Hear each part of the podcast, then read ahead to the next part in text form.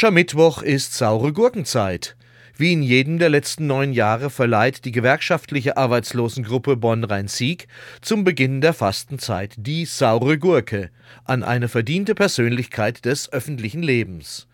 Wer der Preisträger im Jahr 2010 ist und welche zweifelhaften Verdienste er sich erworben hat, erläutern uns Horst Lüdke und Uli Franz von der gewerkschaftlichen Arbeitsloseninitiative Bonn-Rhein-Sieg. Die gewerkschaftliche Arbeitsloseninitiative in Bonn verleiht seit vielen, vielen Jahren die saure Gurke zu Aschermittwoch. Was ist das für ein Preis?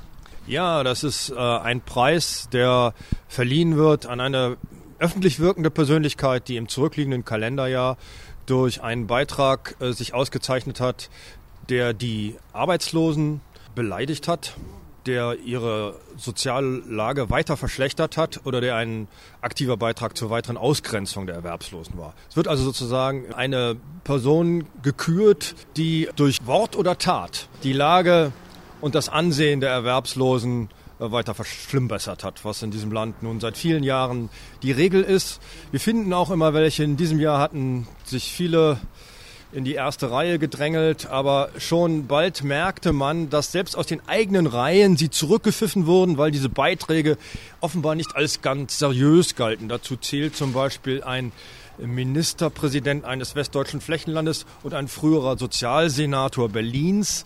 Zuletzt hat sich natürlich auch ein äh, Minister aus der ersten Liga hervorgetan, aber das ist jetzt dann ein Kandidat, der vielleicht im nächsten Kalenderjahr schon würdig ist, wenn er sich weiter suggeriert, die saure Gurke zu erhalten ja, das sind schon große Namen nicht gefallen. Es gab in den letzten Jahren auch eine ganze Menge illustrer Preisträger. Da war natürlich Peter Harz dabei, ganz klar. Es war auch der frühere Kanzler Gerhard Schröder dabei. Es war unter anderem dabei äh, der Leiter der Arge, der Geschäftsführer der Arge Bonn, Herr Liminski.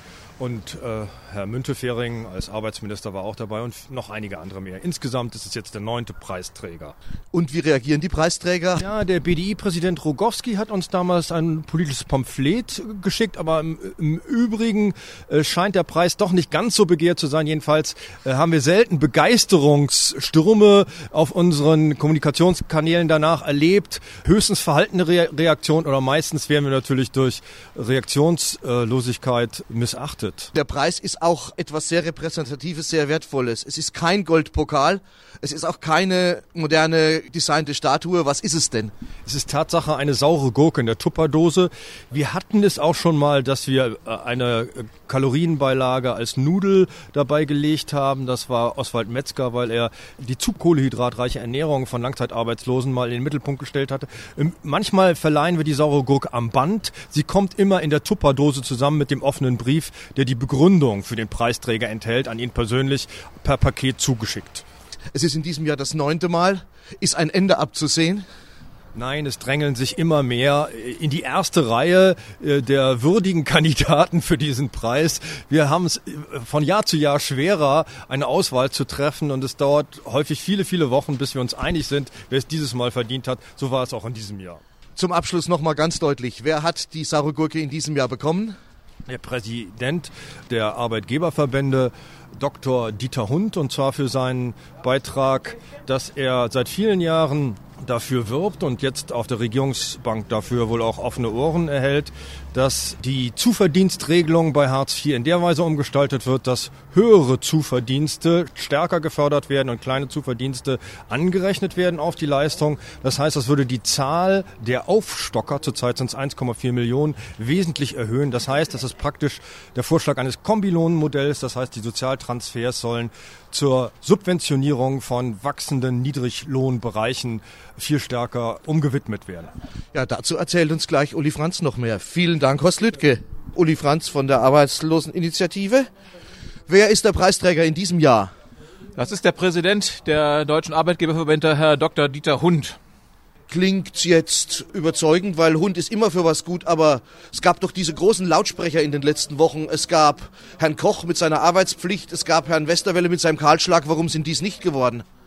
Ja, zum einen erstmal, wir zeichnen ja immer denjenigen aus, der im letzten Jahr sich durch sein Wirken gemacht hat.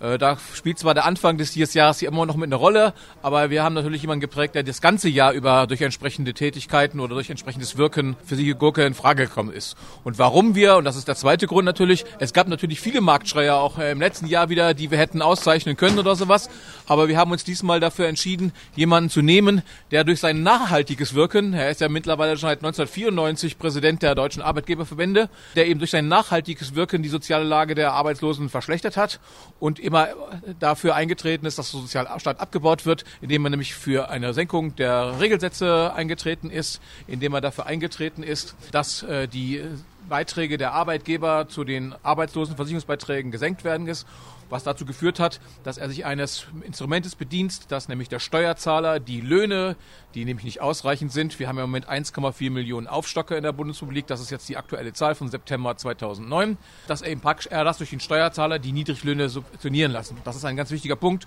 und deswegen haben wir Herrn Dr. Dieter Hund gewählt. Also lernen wir langsam bei dieser neuen Regierung, dass stille Lobbyarbeit und beharrliches Arbeiten manchmal besser ist als laut rumschreien?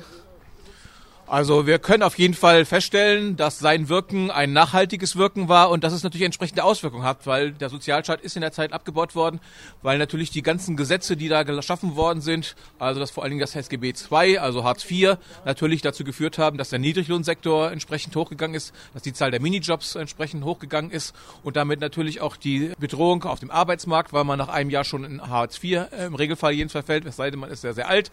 Äh, aber das bedeutet natürlich, dass die Arbeitgeber das genutzt haben und natürlich Herr Hund als Präsident der Arbeitgeberverbände in besonderer Weise die entsprechenden Niedriglöhne entsprechend zu schaffen, beziehungsweise eben keine entsprechende äh, höheren Löhne zu gewähren. Das hat natürlich zur sozialen Verschlechterung sowohl von Erwerbslosen als auch von äh, Erwerbstätigen geführt. Das geht immer ein bisschen unter. Es trifft nicht nur die Arbeitslosen. Nein, es trifft genauso die Erwerbstätigen, weil sie ja eben jetzt immer von der Situation bedroht sind, dass wenn sie eben nicht niedrig äh, entlohnte Jobs annehmen, dass sie eben dann von Hartz IV bedroht sind und das äh, führt natürlich dazu, dass dann Leute entsprechend einen Job annehmen, der niedrig bezahlt ist und der Tarif häufig auch noch bezahlt werden, weil ja auch da das passiert ist, dass Leute aus den Tarifverträgen entsprechend ausgeschieden sind und mittlerweile ganz viele Menge Firmen, die nicht mehr tarifgebunden sind, outgesourced worden sind und die haben mit Niedriglöhnen zu kämpfen und sind eben dann auf, auf starke Leistungen durch SGB II Hartz IV entsprechend angewiesen. Verlagerung zum Steuerzahler, Verlagerung zu allen Bürgern, damit es der Wirtschaft gut geht? Genau, so ist es. So kann man es genau bezeichnen. Stichwort Verfassungsgerichtsurteil zu Hartz IV. Ist da irgendein Silberstreif am Horizont zu sehen oder ist, sind das auch wieder nur schöne Worte? Also, da kann man natürlich geteilter Meinung sein. Man hätte sich was anderes wünschen können, dass das äh, Gericht da noch einige andere Sachen hätte beschließen können.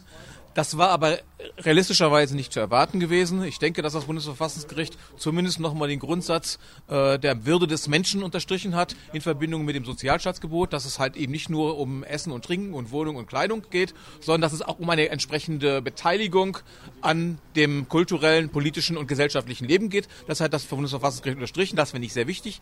Ich finde auch sehr wichtig, dass das Bundesverfassungsgericht unterstrichen hat, dass es einen sonstigen Bedarf geben muss, der bisher im SGB II nicht geregelt worden ist. Der ist ja auch absolut sofort gültig. Das Bundesverfassung hätte vielleicht dazu hingehen können und hätte auch vielleicht sagen können, okay, die Regelsätze müssen auf den, den ähm, Wert erhöhen äh, werden.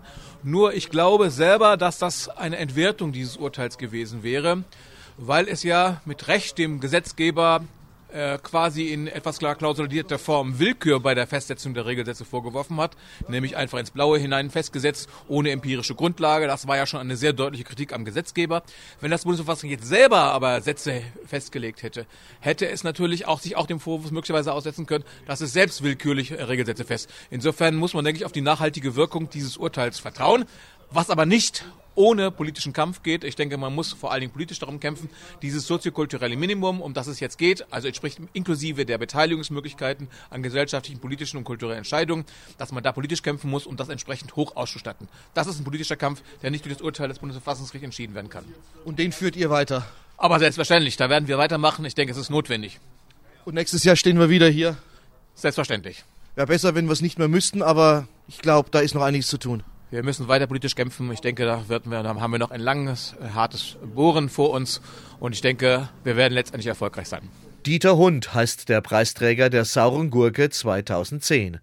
Wer seit Jahren beharrlich für Kombilöhne wirbt, mit denen der Steuerzahler niedrige Löhne und hohe Gewinne subventioniert, hat sich diesen Preis redlich verdient, meinen Horst Lüttke und Uli Franz von der gewerkschaftlichen Arbeitsloseninitiative Bonn-Rhein-Sieg.